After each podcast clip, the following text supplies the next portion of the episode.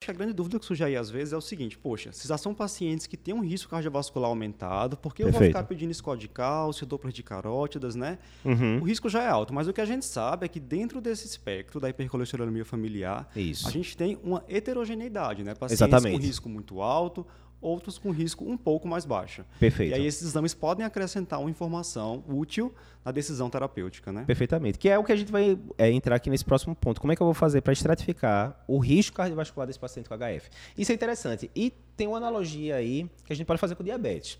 Diabetes, na minha época de faculdade, o pessoal falava, paciente diabético é alto risco, ponto final, trate como alto risco, acabou, né?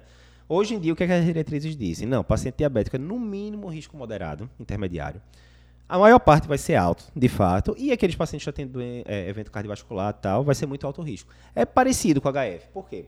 Uma coisa é lógico, né? Você dá um diagnóstico do HF com LDL de 300 no cara de 50 anos, provavelmente ele já deve ter coisa ali por trás. Outra coisa é você ter dado no filho desse cara que tem 10 anos, né? Óbvio que o risco não é o mesmo, né?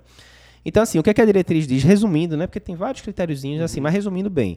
Se o paciente tem um, doença cardiovascular manifesta, já infartou, já teve AVC e tal, ou ele tem doença subclínica, tipo score cálcio alto, é, placa em carótida e tal, ele ficaria com muito alto risco. Isso vai impactar na meta de, de LDL que a gente vai almejar depois.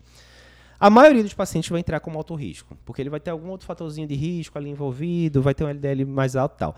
Mas tem aqueles pacientes raros ali que vão ser risco intermediário, que é o cara que tipo tem um LDL alto, fecha critério, mas não tem mais nada. Não tem nada, não tem hipertensão, não tem obesidade, não tem sedentarismo, não tem tabagismo, não tem nada, né? E aí ficaria ali raramente como um risco intermediário. Então, não, pela diretriz da SBC, não é tudo colocar no mesmo balaio de gato e acabou, não é.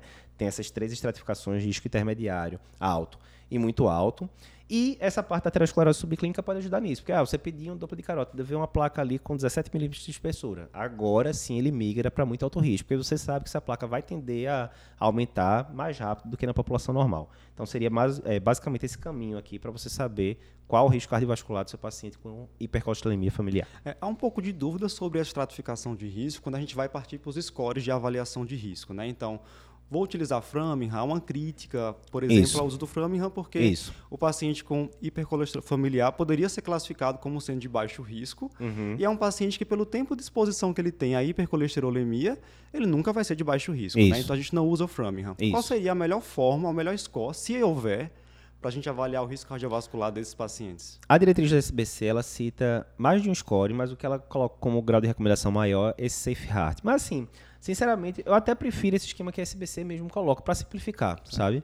Quanto mais score, mais complicado sim. vai ficando, né? Então, assim, é basicamente isso que a gente falou, né? O paciente já tem doença cardiovascular, muito alto risco, a maioria vai ficar como alto risco, aí tem subcritérios lá, e uma pequena ali minoria que não tem mais nada, é só o LDL aumentado, ficaria como risco intermediário. Mas, teoricamente, pergunta de prova, Safe Heart seria o que você indicaria pela SBC. Guardar aí a dica, né? Isso.